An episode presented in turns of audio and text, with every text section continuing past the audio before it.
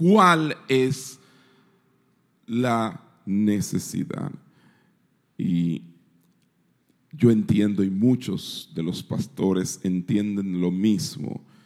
Es comenzar de nuevo, retornar a ejercer disciplina sobre sus miembros para mantener la pureza doctrinal y moral. Voy a volver a repetir. Es regresar y ejercer disciplina sobre sus miembros. Diga la palabra disciplina conmigo. Cosa que no se está viendo ni en, ni en el hogar. Pero la iglesia no puede descuidarse de eso, de la disciplina. Disciplina entre los miembros para mantener la pureza doctrinal, pero también la que tiene que ver con la conducta moral porque vivimos en un mundo muy inmoral.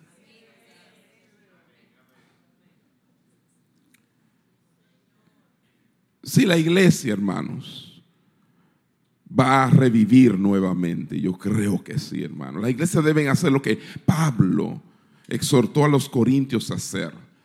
En cuanto a esto, en cuanto a la inmoralidad sexual, cuando invadió la iglesia. Y, Corinto, Corinto um, era eh, eh, una metrópoli que eh, se caracterizaba por la inmoralidad sexual. Nosotros debemos entonces revivir nuevamente y tener un impacto en la sociedad. Y a veces queremos tener un impacto en la sociedad sin que haya un impacto entre nosotros y andamos buscando un avivamiento sin disciplina.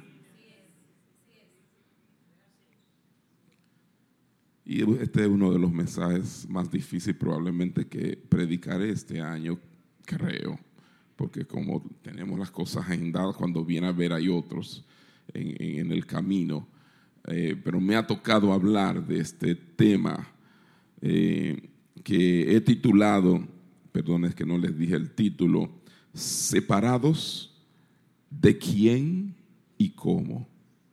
Separados de quién y cómo. Dígalo conmigo, separados. ¿De quién y cómo? Hay que saber de quién y cómo. Pero, vuelvo a repetir, si vamos a tener ese impacto en la sociedad, debemos Debemos entonces observar las reglas para una disciplina y estas reglas están establecidas donde en Primera de Corintios capítulo 5 del 1 al 13. Y vayan conmigo porque no nos vamos a salir de ahí.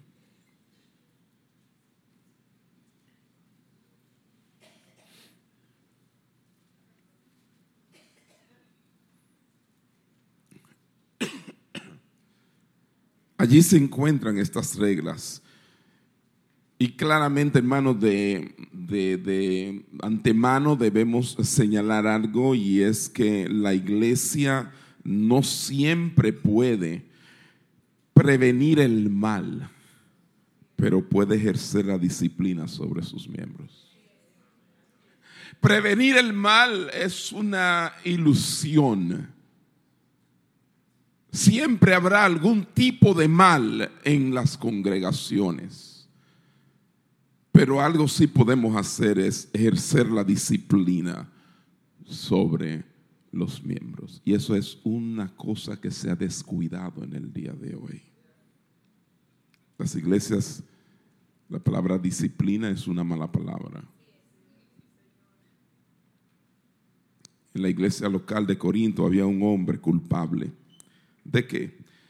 Culpable de tener una relación adúltera e incestuosa con su madrasta.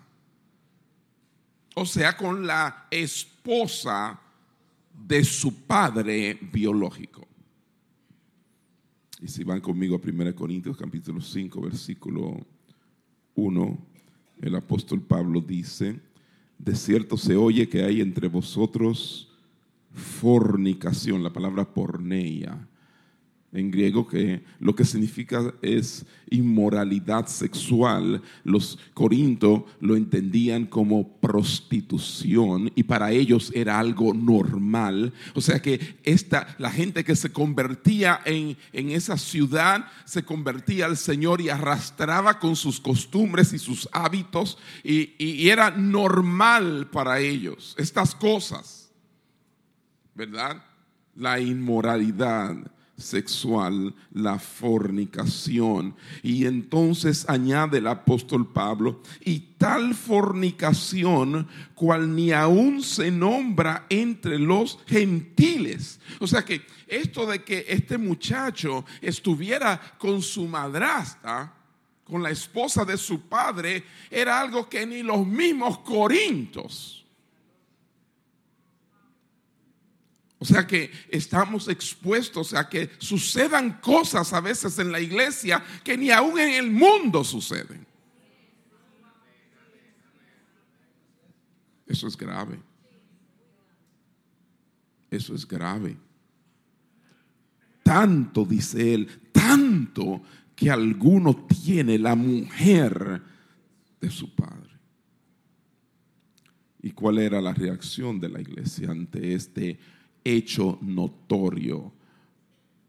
¿Cómo, cómo respondía, cómo reaccionaban los miembros de la iglesia, los líderes ante esto? Bueno, si leemos el siguiente versículo, nos da la respuesta inmediatamente. Dice, y vosotros estáis envanecidos. Entonces, es, muy importante que recordemos que cuando estamos estudiando la Biblia y leyéndola, eh, originalmente no hay numeritos que separan los versículos. De modo tal que muy bien podemos leer el versículo 1 con la primera parte del versículo 2 y cobra mayor sentido dice, de cierto se oye que hay entre vosotros fornicación y tal fornicación, cual ni aún se nombra entre los gentiles, tanto que alguno tiene la mujer de su padre y vosotros estáis envanecidos. ¿Ven qué diferente suena? Mi Biblia tiene un título que separa el versículo 1 del versículo 2 y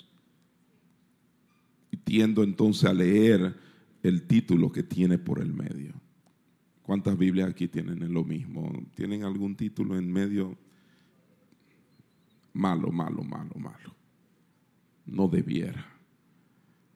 Pero causa como que uno rompa el versículo y no vea la reacción que tenían ellos. Algunos de ustedes están envanecidos. ¿Qué quiere decir eso? Esta inmoralidad sexual estaba siendo tolerada por los corintos porque pensaban que estaban siendo amorosos y de mente abierta. Oye, es como si estuviéramos leyendo algo que está pasando con la iglesia de hoy. Ustedes no están haciendo bien porque ustedes están tolerando eso y están siendo amorosos y de mente abierta. Y entonces inmediatamente el apóstol Pablo se hace una pregunta y dice, ¿no debierais más bien haberos lamentado? ¿Para qué? Para que dice aquí, para que fuese quitado en medio de vosotros el que cometió tal acción. Uf, qué fuertes son esas palabras. Creo que son de las palabras más fuertes que habrá dicho el apóstol Pablo y que nosotros le andamos huyendo a esas expresiones de Pablo, que ni creemos que Pablo haya dicho eso. Debieran estar llorando por este pecado en medio de ustedes, pero en cambio están llenos de orgullo intelectual. Yo soy de Pablo, yo soy de Apolo, yo soy de Cefa. De sabiduría y, y han aceptado un enfoque, un enfoque libertino. Y hoy en día más que nunca las iglesias están aceptando un enfoque libertino de libertinaje. ¿Es así o no es así, hermano? Lo estamos viendo en nuestros hogares. Lo estamos viendo en nuestros hijos. En la crianza. Y cómo hay un enfoque libertino. Y la iglesia no está exenta de eso también. Porque los mismos que dirigen los hogares son los mismos que dirigen la iglesia. Y traen su enfoque a la iglesia.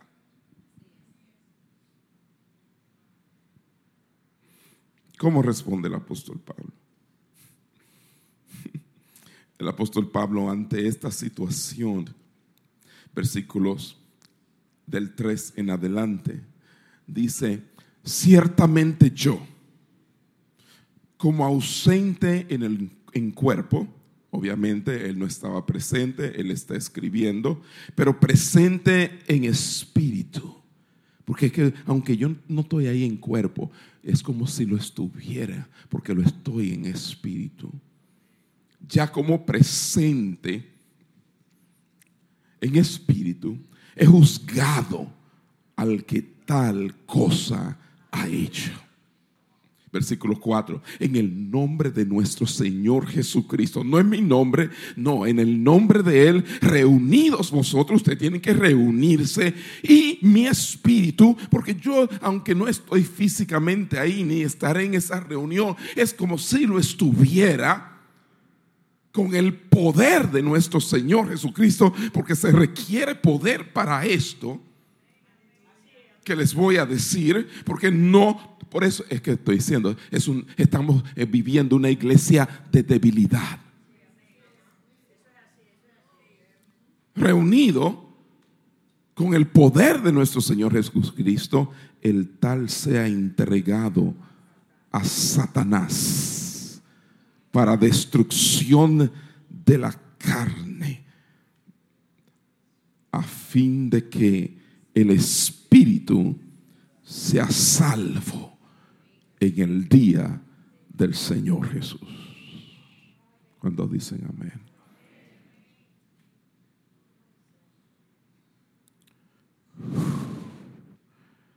Pablo hizo un juicio, un juicio apostólico sobre este miembro y lo encontró culpable. No es número uno. La iglesia debía entonces sacar al ofensor de en medio de ellos, entregarlo a Satanás para la destrucción de la carne. Es decir, tenía que ser colocado, puesto bajo el dominio y control del diablo, Satanás, para que de algún modo ¿verdad? A partir de ahí, viéndose en esa situación, fuera de este ambiente y allá fuera donde se practican esas cosas, sucediera algo. Porque ocasionalmente Satanás recibe permiso de Dios para probar y perturbar a los creyentes. Lo vemos en, el, en Job, lo vemos este, aquel que toma la, cena indignamente, se ve en diferentes ocasiones donde el, enemigo hace así, debilita las condiciones físicas de la persona, y, porque a veces no apreciamos lo que Él ha hecho con nosotros aquí.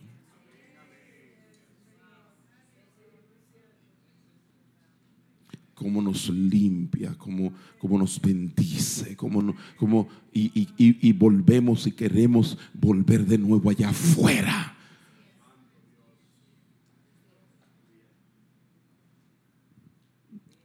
Ustedes oyeron a Ernesto Camilo el domingo pasado y cómo manifestaba y decía lo que está sucediendo allá afuera,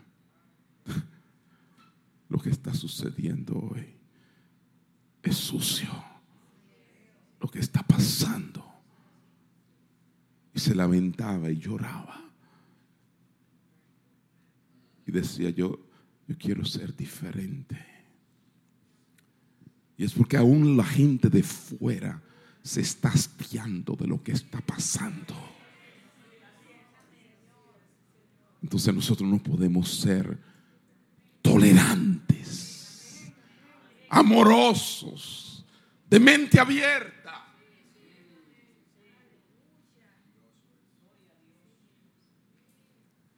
Ahora bien, queremos señalar que cuando el apóstol Pablo dice aquí, um, el tal se ha entregado a Satanás para destrucción de la carne, con la finalidad, con la meta que el Espíritu sea salvo en el día del Señor Jesús.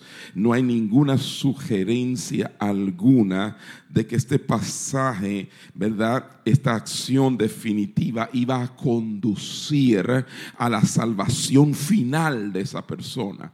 Podía ser así como no podía ser así, aunque tuviera el objetivo de ser así. No había garantía de, que aunque fuera colocado fuera de la comunión de los santos, de aquellos que aman al Señor y quieren servir al Señor, eh, eh, al final esa persona eh, regresaría, retornaría, se arrepentiría. Y como veremos más luego, ¿verdad? Es algo que no es garantía. Sin embargo, lo que definitivamente es efectivo es que el cuerpo es protegido. Del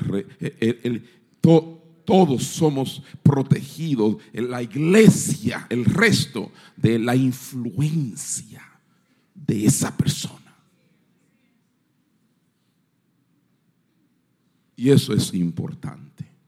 Nosotros hemos tenido casos, hermanos, a través de los años que hemos vivido aquí ministrando y son lamentables, son pocos los casos, eh, no llegan a contarse con una mano, gracias al Señor, y esperamos que así siga siendo, donde hemos tenido que tomar ciertas medidas con algunos hermanos, ¿verdad? Este, que han eh, caído en una práctica constante e inmoral que pone en riesgo la salud de nuestra congregación espiritual y hemos tenido que expulsarlos. Eso no se está viendo en las iglesias, pero eso es bíblico.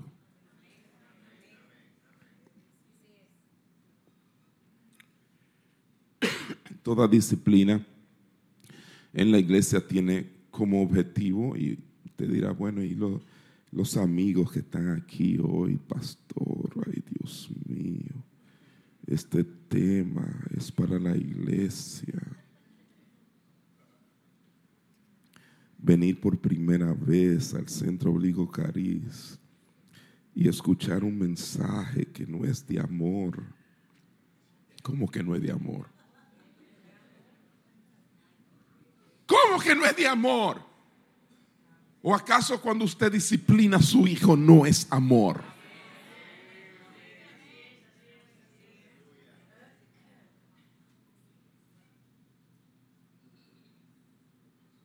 Y déjeme decirle, el mundo está loco por ver una iglesia santa porque bastante impiedad ven allá afuera para también estar escuchando que los que estamos aquí adentro vivimos peor que los que están afuera.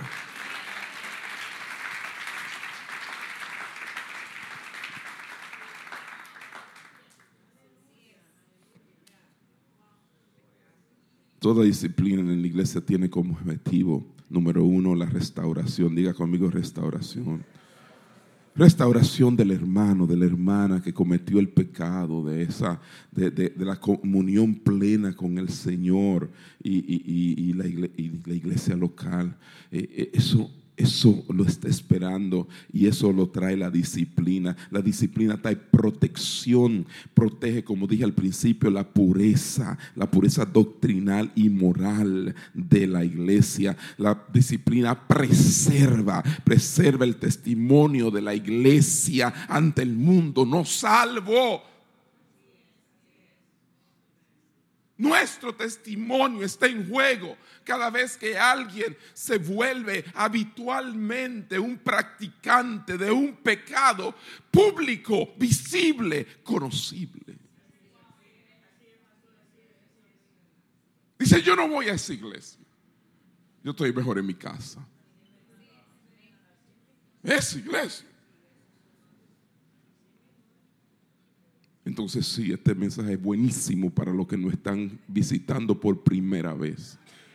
Porque quiere decirle que aquí no toleramos esas cosas. Si las encuentra y si las haya, no es porque nosotros las toleramos.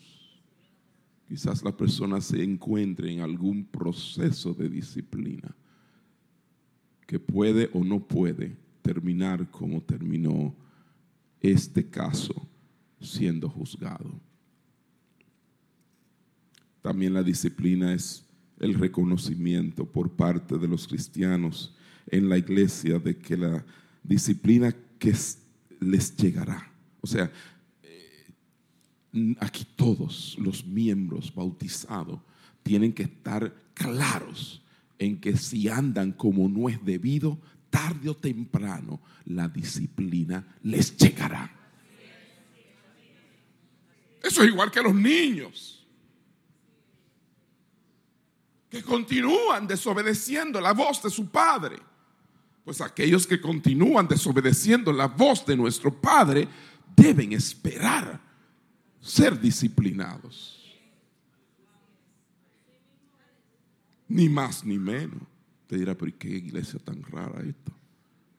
Porque eso no es lo que yo estoy viendo en los canales de televisión que se predica. Es porque obviamos capítulos como Primera de Corintios, del 5, el 5, del 1 al 13. Y es que la disciplina les llegará si transgreden la ley moral de Dios y no se arrepienten. Porque, mi hermanos, oiga bien, seguir a Cristo y ser parte de una iglesia local es una responsabilidad seria. Diga conmigo, responsabilidad seria. No tome esto en juego, esto es serio. Esto no es como pertenecer al Club San Diego. Esto no es como pertenecer al Club Rotario. Esto no es como pertenecer a yo no sé qué. E, e, esto no es una membresía en, cualquier... es la membresía de la iglesia de Jesucristo. Es la responsabilidad más seria. Y es una responsabilidad dada por Dios y no debe ser tomada a la ligera. Víctor Cruz, comentarista, comenta y dice, el miembro de una iglesia que no está dispuesto a someterse a la autoridad y disciplina de la manera de la misma no debe ser miembro de una iglesia. Por el contrario, una iglesia que no está dispuesta a disciplinar a sus miembros no debería llamarse una iglesia cristiana.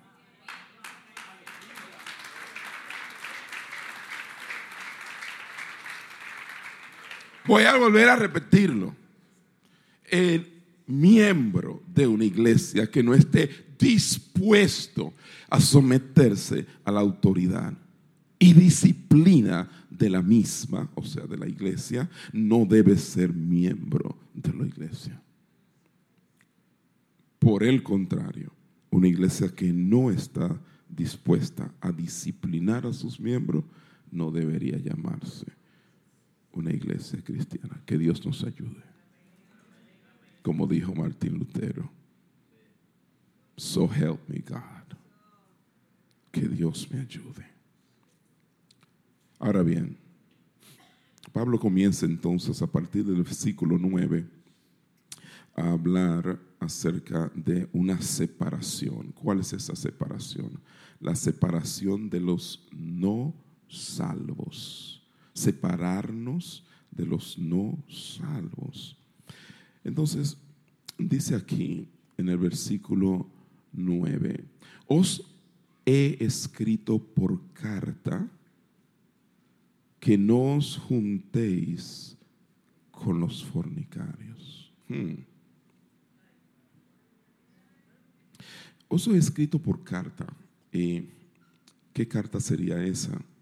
Porque si le está hablando a los corintios es una carta previa um, a esta de Primera de Corintios. Si es esta de Primera de Corintios, ¿cómo se llama la carta previa entonces?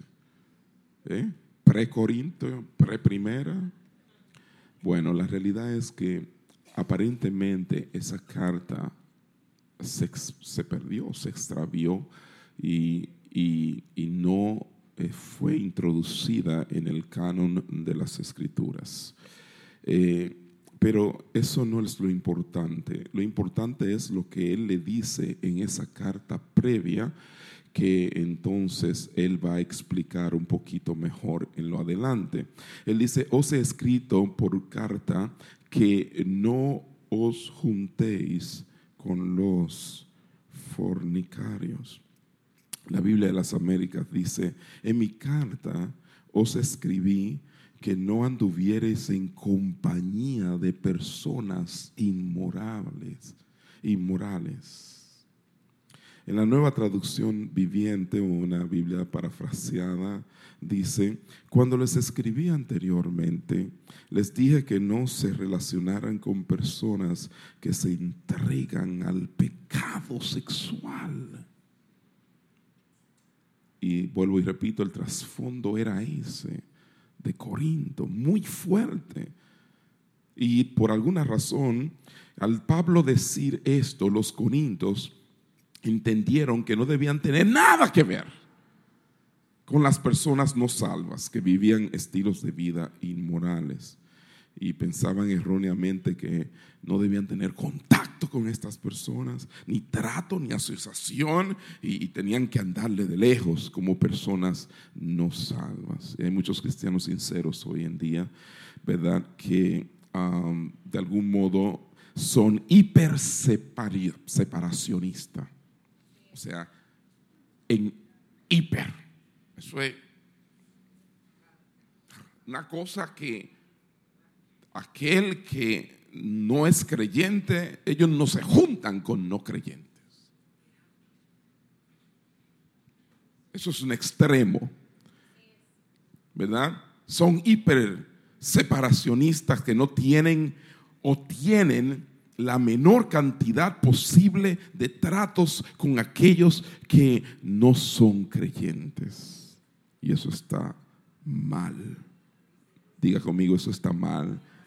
Mal.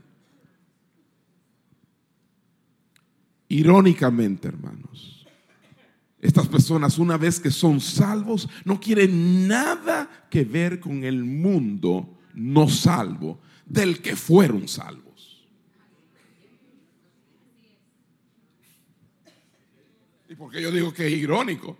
Porque alguien tuvo contacto y te amó. Y estuvo ahí contigo para que tú vinieras al Señor cuando aún no le conocías. Entonces es irónico totalmente que ahora de repente tú te encuentres en la iglesia y no tengas, no quieras nada que ver con el que no es creyente. tú eres un hiper separacionista. Está mal. No te lo mando a decir con nadie. Yo creo que aquí no los hay. Pero puede ser posible que nos estés visitando hoy en día.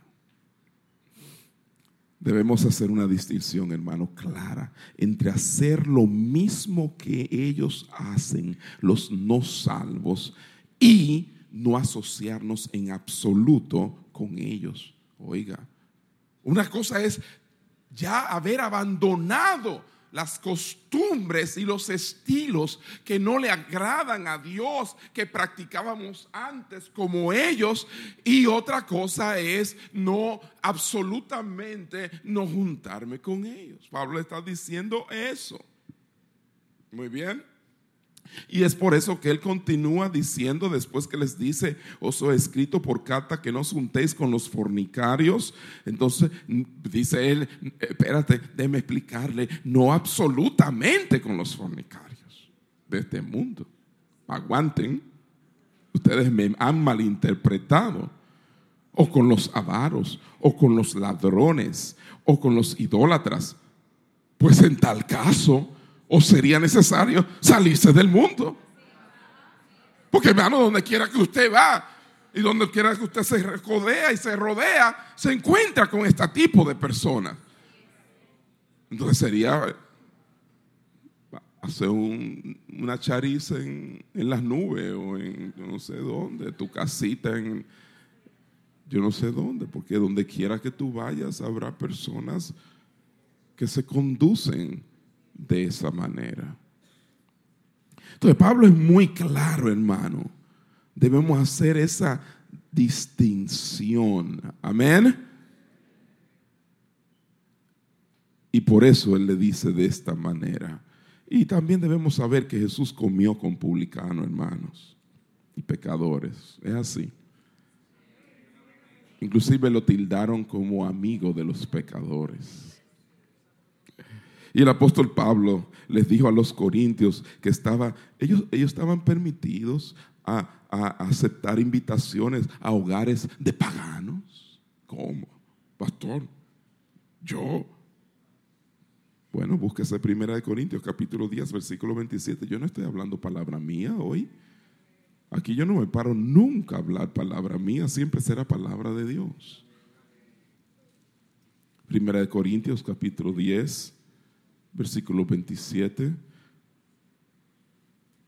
Dice, si algún incrédulo os invita y queréis ir, de todo lo que se ponga delante, comer. Si algún incrédulo te invita y quieres ir, ¿verdad? Es opcional, obvio. De todo lo que pongan en la mesa, comed sin preguntar nada por motivos de conciencia.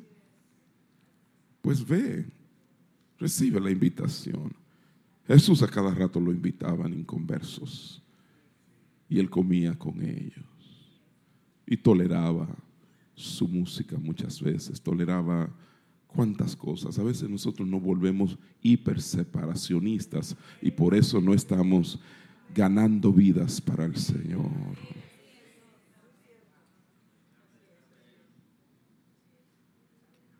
Primera de Corintios capítulo 5 versículo 10. Es, entonces, vuelvo y repito, por eso que él le dice, no absolutamente con los fornicarios de este mundo, o con los avaros, o con los ladrones, o con los idólatras, pues en tal caso sería necesario salir del mundo. Y el llamado es que los cristianos no pueden evitar el mundo porque son enviados a el mundo, a él. No deben lo que deben hacer es penetrar el mundo. No separarse, aislarse del mundo. Como en, como en ocasiones ha hecho la iglesia, eh, los monjes, los ermitaños y, gente que en monasterios pensaban que el aislamiento era eh, lo que se necesitaba, aislados para ser santos. Ah, ahora sí.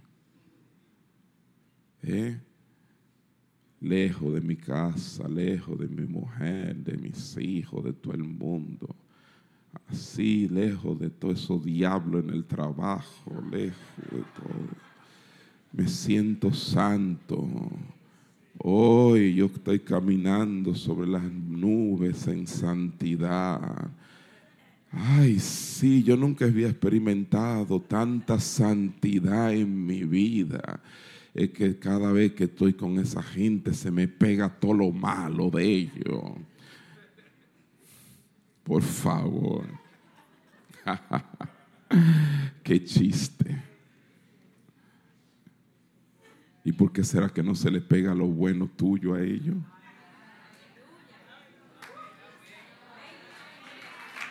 Si hubiera tal santidad, el mismo Señor Jesús dijo, no te ruego que lo quites del mundo, sino que aunque estén en el mundo y estén en medio de todo esto tan sucio que está sucediendo en el mundo, lo guardes del mal. Y por eso oramos todos los días. No nos metas en tentación, mas líbranos del mal. ¿Cierto? Así que no, no, no te buscan. Ay, sí, porque si yo trabajara en otro sitio. Sí, como, en esa empresa que tiene fulano, que toditos son cristianos. ¡Wow! Qué, qué, bendición sería. Solamente todo cristiano, hermano, hermano, hermano. No quiera usted bregar con alguno cristiano, hermano. Ay, hermano, hay algunos dueños de empresas que ahora ya han asumido la política de no darle trabajo a los cristianos. Dueños de empresas cristianos que temen darle trabajo a cristianos.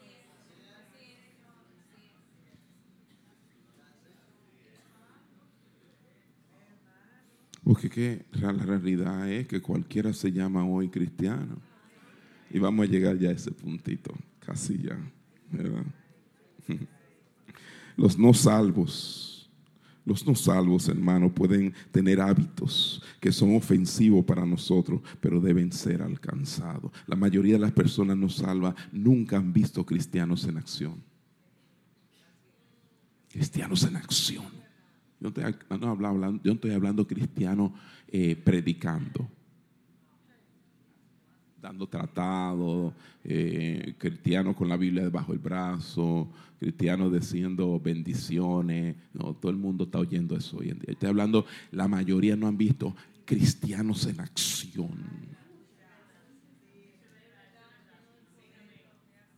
Que cuando, que cuando le dan una bofetada que cuando le piden ir con él una milla, van con él la otra. Cristianos que cuando son ofendidos, perdonan. Cristianos que cuando no son bendecidos, sino que son maldecidos, ellos bendicen. Yo estoy hablando de cristianos. Estoy ya cansado de escuchar gente decir yo soy cristiano y a la hora de la verdad no verse eso.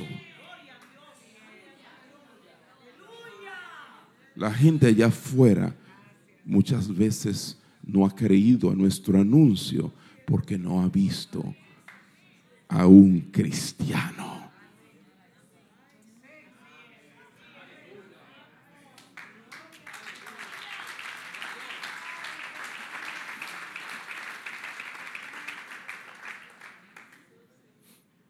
La clave entonces es encontrar el equilibrio entre la hiperseparación y la mundanalidad. Y ahí es que está.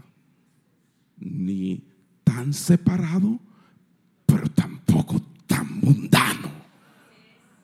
Que cuando tú miras bien, tú no distingues entre un creyente y un no creyente. Espérate, espérate, espérate, espérate, espérate. ¿Cómo es?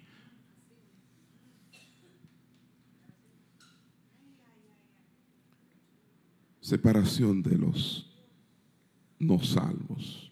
Y está claro cómo debemos conducirnos entre ellos. Entonces, vamos a la otra, 1 Corintios capítulo 5, versículo 11, donde dice, más bien os escribí que no os juntéis con ninguno que llamándose cristiano, llamándose hermano, fuere fornicario o avaro o idólatra o maldiciente o borracho o ladrón, con el tal ni aún comáis. Oh, pero eso es Pablo, eso está en la Biblia. Uh.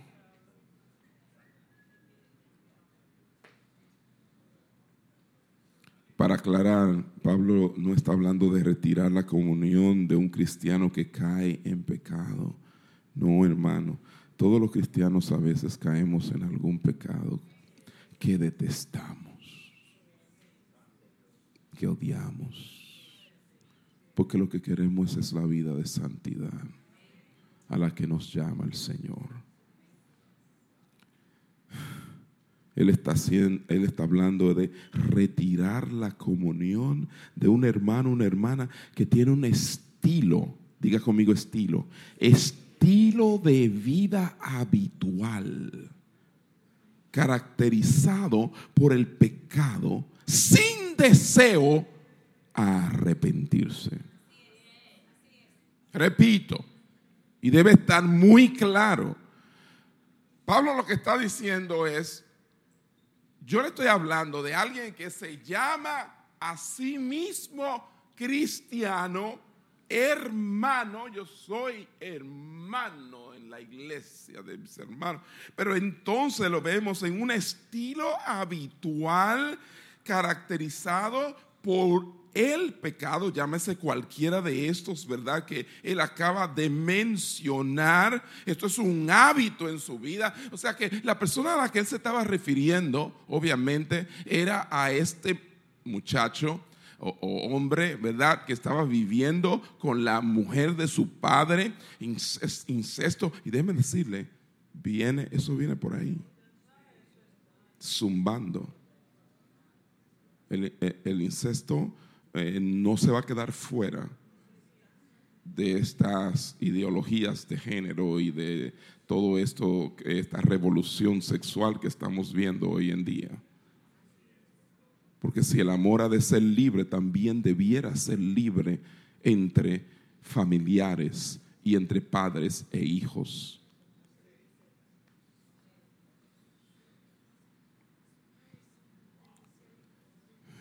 Dios nos saque de aquí antes. Pero a eso se refiere, a, ese estilo de vida caracterizado por el pecado, sin deseo de arrepentirse, porque obviamente lo que estaba pasando, que este, este hombre no tenía ningún deseo de arrepentimiento, ni tampoco era llamado a capítulo. Entonces, no había disciplina, y todo estaba bien, y levantaba sus manos en la iglesia, y todo estaba de lo más bien. No se dice que tuviera algún cargo en la congregación, pero era un miembro de la congregación. Los pecados que merecen la exclusión de la asamblea son notables por la manera en que perturban a esa comunidad, o sea, la iglesia. Y en este caso el apóstol Pablo menciona varios. Dice, ya hemos hablado de la inmoralidad sexual, y esta destruye la comunidad, ya que convierte las relaciones saludables en no saludables llámese fornicación, adulterio y cualquier otra cosa que entre dentro de lo que se llama porneia, que es inmoralidad sexual. Todas estas de alguna manera destruyen las relaciones saludables. Hay matrimonios que están siendo destruidos por las infidelidades destruidos por, por, las redes sociales y este eh, sexo cibernético, por la pornografía, por cuántas cosas. Hoy estamos viendo como nunca, como nunca. Es como un cáncer en el cuerpo.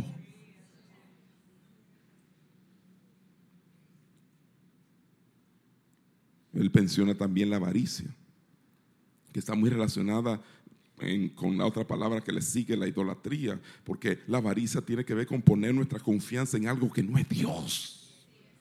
Y hay hermanos avariciosos y que se meten en toda clase de líos y problemas por su avaricia. Ese deseo desmedido de tener más y más y más. Y Pablo lo, iguala y lo pone ahí mismo juntamente con la inmoralidad sexual. Menciona la idolatría y no tenemos que abundar de eso, que es colocar algo distinto de Dios en el trono de nuestras vidas menciona eh, el maldiciente, cuando los que maldicen, estos son los que crean barreras, hermano, entre las personas y evitan un intercambio honesto entre ellos, entre esos corazones, porque cuando tú eres una persona que lo que desea el mal a otro, te está poniendo una barrera. Y, ese, y los maldicientes generalmente calumnian los maldicientes generalmente le levantan falso testimonio. Los maldicientes generalmente son chismosos. Causan divisiones. O sea que estamos hablando de cosas así. Y la embriaguez, dice, la embriaguez impide el pensamiento claro y, por eso es que una persona que se llame hermano y usted lo vea emborrachándose.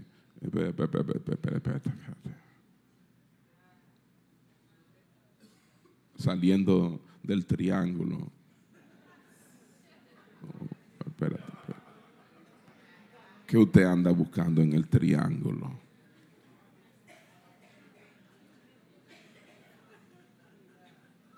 Y si están los dueños del triángulo aquí hoy, no es que yo quiero tumbarle el negocio, pero lo aseguro que ese no es nuestro lugar.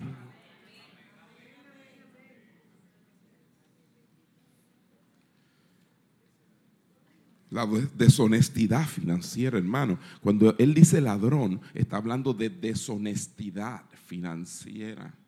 Porque la palabra ladrón es como oh, un ladrón, claro. Le ando de lejos, un ladrón. Pero no, no todo el mundo entiende lo que es deshonestidad financiera.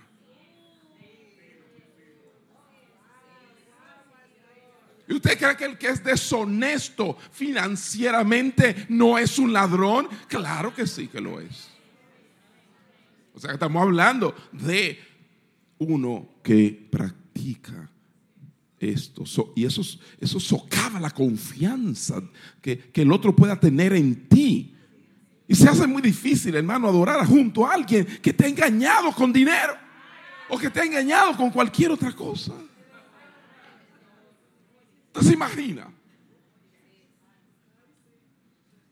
Uno se, uno se pregunta, ¿cómo puede levantar la mano debiéndome tanto y haciéndose el chivo loco? Y, sin pensar ni, ni creer que me va a pagar algún día porque se lo robó.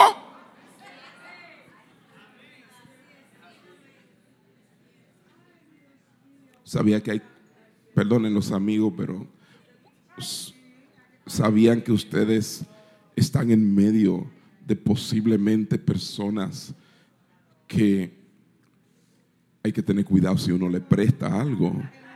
Porque cuando viene a ver no se lo devuelven.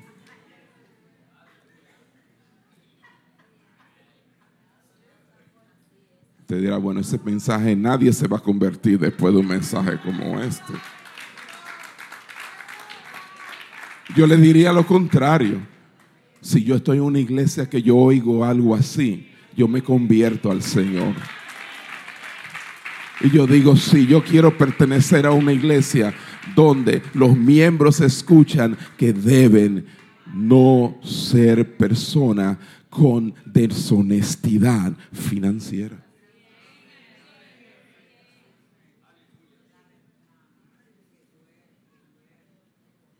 Si un creyente hermano profesante está teniendo una vida inmoral o está enseñando una doctrina falsa, oiga bien, una doctrina falsa dentro. Entonces, este, este debe ser marcado y separado de los otros cristianos.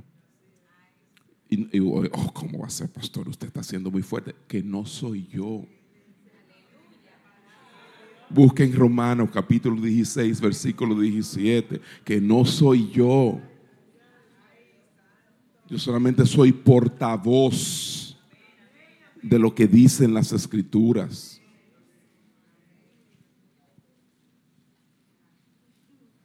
Romanos capítulo 16, versículo 17, dice claramente el, apóstol Pablo, más os ruego, hermanos, que os fijéis en los que causan divisiones y tropiezos en contra de la doctrina que vosotros habéis aprendido. ¿Y que dice? Y que os apartéis de ellos.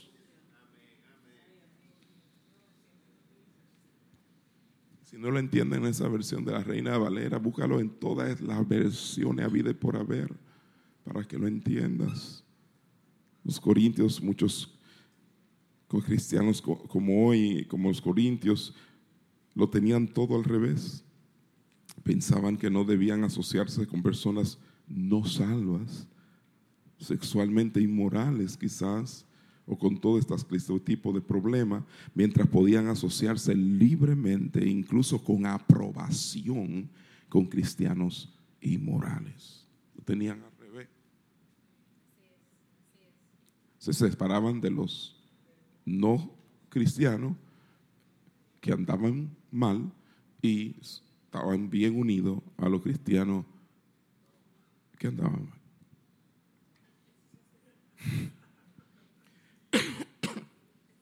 El principio es este. El principio es este. Involucramiento con el inconverso para testimonio. Aislamiento con el creyente para disciplina. Lo voy a decir de nuevo. Y yo creo que está en su pantalla. Involucramiento con el inconverso para testimonio. Aislamiento con el creyente para disciplina. Versículo 11. Con el tal, la última parte, ni aún comáis. Ay, Dios mío, ahora sí fue verdad. Que el apóstol Pablo dice que ni aún come, coma con eso. Porque es que el comer, nosotros hemos perdido la costumbre que el comer con alguien denota intimidad. Nosotros comemos tan poco con nuestras familias hoy en día por causa de los trabajos y afanes que se ha perdido esa costumbre de intimidad familiar en la mesa y que cuando uno saca tiempo para comer con alguien es porque hay una relación íntima con ese alguien. Un hermano o hermana que está en pecado y que ha sido confrontado por este pecado y se niega a arrepentirse del pecado debe ser excomulgado de la iglesia local. Esto implica no asociarse con él. ¿Verdad? Los cristianos no deben hacer compañía con otros cristianos que están en pecado. Y vuelvo, repito, no es que alguien haya caído en pecado, sino que habitualmente lo practica y llega un punto en que debe tomarse una acción disciplinaria radical sobre esa persona, de modo tal que sea expulsado de la congregación. Y como les dije, eso ha pasado dos o tres veces en nuestra congregación en los últimos 23 años. Los cristianos entonces no deben invitar a un hermano, a una hermana excomulgada a su casa a tomarse un té con galletica y qué sé yo, no sé, yo voy a hacer una gallinita y... porque, porque, les, porque le tienen pena. Ay, cuánta pena. ¿Por qué? Porque la persona está bajo disciplina por la iglesia local con un objetivo. El objetivo es que él o ella regrese a la comunión con el Señor y a la iglesia local. Hay un motivo, hay cuando usted disciplina, su motivación es esa, que haya un regreso al arrepentimiento. De lo contrario, la disciplina pero si usted inmediatamente le da la pela al muchacho y le dice, ay Dios mío, y le pasa la mano, él no va a sentir que lo hizo mal. Usted no deja de amarlo, pero él tiene que sentir el efecto.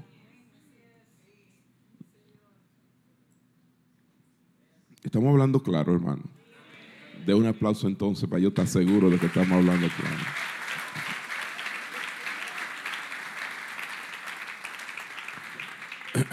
Cuando venía en el pasillo, eh, alguien se me acercó, venía subiendo y me dijo que rompiera el récord hoy.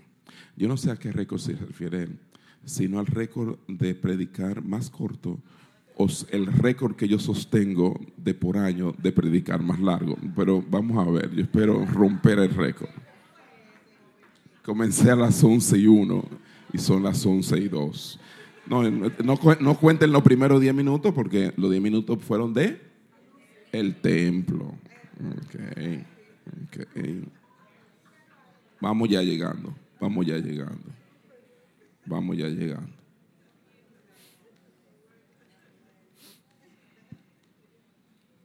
Entonces, mi hermano, ¿hasta dónde llegar con esto? Y eso es lo más importante de todo. ¿Hasta dónde llego con esto? Si los cristianos se encuentran casualmente con un hermano bajo disciplina en la providencia de Dios, obviamente eh, no debe mirarlo como un enemigo. No, nunca jamás, sino como un hermano. Lo que deben es amonestarlo para que se arrepienta de su maldad. Y si ustedes buscan en 2 Tesalonicenses capítulo 3, versículos 14 al 15, se darán cuenta que eso es lo que dice el apóstol Pablo. El apóstol Pablo está muy claro.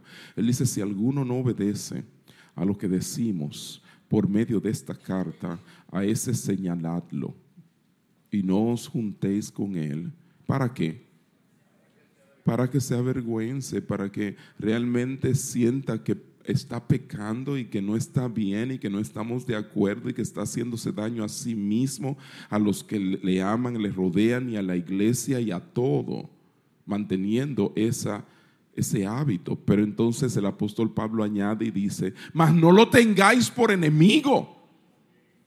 no es un asunto de enemistad, sino amonestadle como a hermano.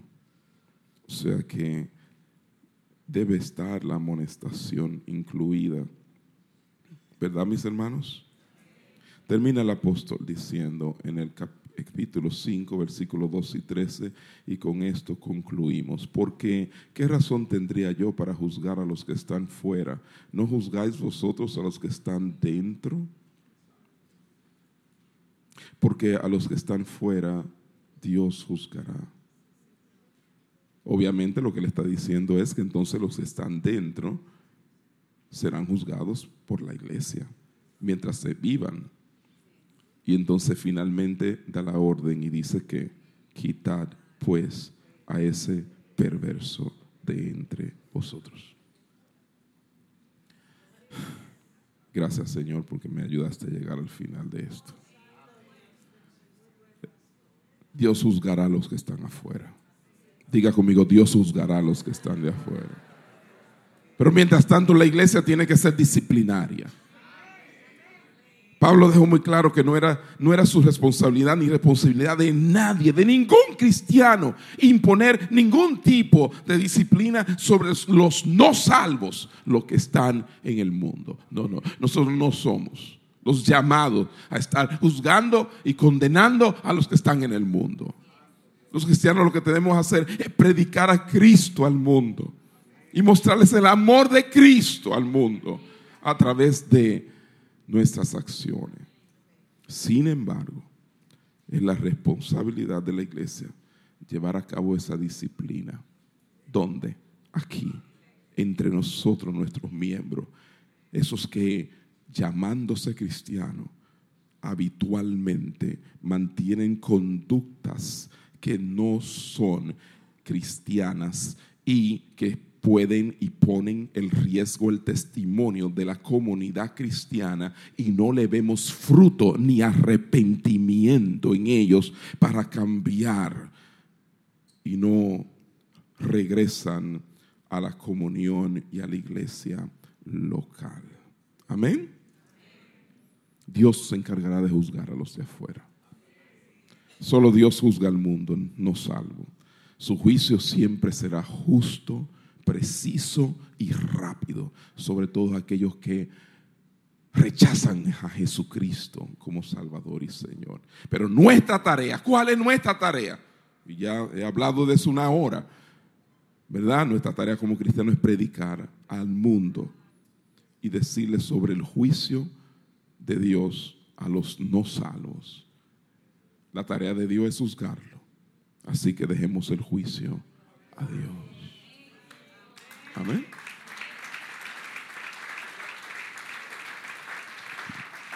Pero, para cerrar, el apóstol Pablo entonces añade y termina un capítulo como, qué duro. Dice, quitad pues, después de haberle dicho todo esto, a ese perverso del versículo 1, el que estaba acostándose con la mujer de su padre. Quítalo pues de la membresía, quítalo, apártalo, sácalo de entre vosotros. Capítulo 3 versículo 10 dice, al hombre que cause divisiones después de una y otra amonestación, o sea, una y otra, una y otra. Esto no viene inmediatamente, esto es un proceso disciplinario donde una y otra vez es llamado. No es que inmediatamente uno toma una acción así, sino que con bastante gracia uno da oportunidades de cambio, uno habla con la persona, uno trata con la persona, porque tenemos el amor del Señor hacia no solamente el mundo, sino nuestros hermanos. Pero si una y otra vez esta persona es amonestada y no responde, entonces dice, deséchalo. La Biblia de Dios habla hoy, dice, si alguien causa divisiones en la iglesia, llámale la atención una y dos veces, pero si no te hace caso, expúlsalo de ella. ¿Cuántos pastores estaremos cumpliendo? ¿Cuántos líderes y ancianos de iglesia estarán ejerciendo esta palabra? Solo hay tres respuestas que una persona tendrá cuando sea sometida a una disciplina. Tres maneras de responder. La primera puede enojarse y alejarse de la iglesia local. Puede retirarse, enterrar su vida espiritual, volviéndose en amargura. Y si esto sucede, la persona probablemente no era un verdadero creyente. Es muy probable. Y nosotros hemos tenido experiencias así. Que una vez uno llama a alguien y le, dice, mira, con el amor del Señor, eh, te estoy viendo esto, aquello, lo otro y eh, es, modo de disciplinar, llama la atención, pero la persona se llena de amargura, eh, que se cree en ello, será mi papá, será mi mamá, para decirme a mí, bueno, pues, ni a su papá ni a su mamá está acostumbrado tampoco a escuchar, este, y terminan amargándose y yéndose de la congregación por causa de eso. ¿Es así o no es así? Número dos, puede evitar la disciplina. le decimos, bueno, mira, vamos a tener que, eh, por causa de lo que ha estado veniendo sucediendo, eh, tú vas a tener que sentarte un tiempo, no podrás estar participando en la puerta porque es que el tu conducta está cuestionable. Hay gente que tú le debes ahí afuera y hemos oído comentarios de que una y otra vez se te acercan y, tú simplemente eh, los esquivas y no haces nada para eh, enmendar ese asunto. Yo no, pues, podemos tenerte en la puerta recibiendo a gente. Cuando viene, viene alguien que, que, tú, que, tú le debes dinero y, que, que te ha llamado y tú no le has hecho caso y, entonces eh, por ahí mismo se devuelve y entonces, porque te ve a ti y que saluda, Dios le bendiga. No, que Dios le bendiga.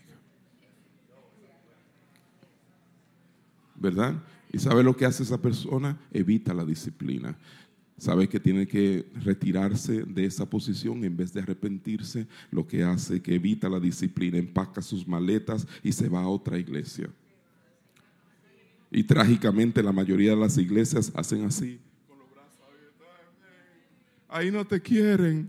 Aquí está, aquí sí te queremos. Ven, no, no en la puerta, te vamos a poner aquí, eh, que todo el mundo te vea. Ninguna iglesia debe aceptar a nada, ninguna persona sin antes, si es creyente, sin antes averiguar qué fue lo que pasó, qué ha sucedido. ¿Estamos claros, hermano?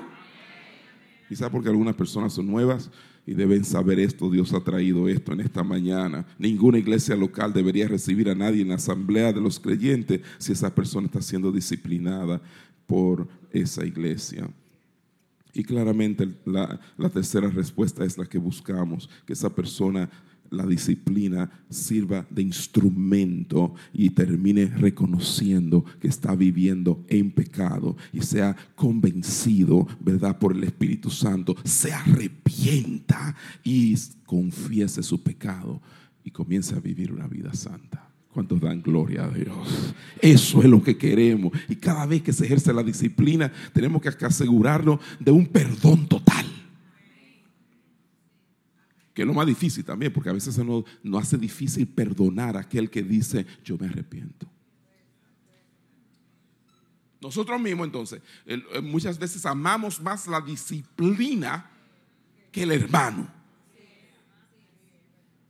El hermano lo que la disciplina tiene como, como raíz la amonestación, es, es que haya un arrepentimiento. Y si hay un arrepentimiento, entonces debe haber una disposición de perdón total en el momento en que la persona se arrepiente. Y solo hay una actitud correcta por parte de quienes ejercen la disciplina, porque toda la disciplina tiene que ser hecha con amor y con un corazón roto, quebrantado. Si soy yo que tengo que disciplinar a alguien, eso no tiene que ser algo como que yo hacerlo con altanería, creyéndome que yo soy más, o que yo no, no, mire que el que está firme, mire que no caiga. La disciplina debe fluir de un corazón quebrantado, humilde. Si no es así, hermano, cuando la persona realmente se, se, arrepiente, aquellos que hemos ejercido la disciplina, no vamos a tener lo que se necesita para perdonar a esa persona y restaurarlo y ponerle el anillo y ponerle el manto y decirle, abrázame y decirle, maten el, el, el becerro gordo y vamos a hacer fiesta porque mi hijo que estaba muerto ha regresado a la vida. Es verdad que, malgastó todo lo que era la herencia. Es verdad que, fue infame y que, y que hizo mala reputación de nuestra familia y de nuestro nombre. Es verdad que, todo eso sucedió, pero está arrepentido.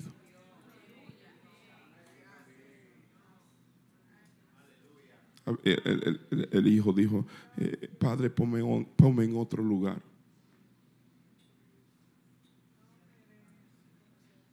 yo no soy digno de ser llamado tu hijo, yo, yo, no, ponme, como, como, uno de tus jornaleros. dice, pero, no, es que tú eres mi hijo. Tu condición de hijo no ha cambiado. ¿Cuántos quieren recibir así aquellos que vienen de disciplinas? Amén, hermano. De un aplauso al Señor. Cierremos con esto. Es roto el récord, hermano. Ya lo rompí. Pensé que ese era el récord del que le hablaba. El mundo, hermano, está esperando ver una iglesia así. Una iglesia que toma en serio el pecado y disfruta también del el perdón por completo, que en su tiempo de reunión combina la celebración gozosa con un asombroso sentido de urgencia y autoridad de Dios. Eso lo dijo David Pryor en su comentario a Primera de Corintios. Lo repito, el mundo está esperando ver una iglesia así, una iglesia que toma en serio el pecado, disfruta del perdón por completo, que en su tiempo de reunión combina la celebración gozosa con una asombrosa, un asombroso sentido de urgencia y autoridad de Dios. Dios te bendiga.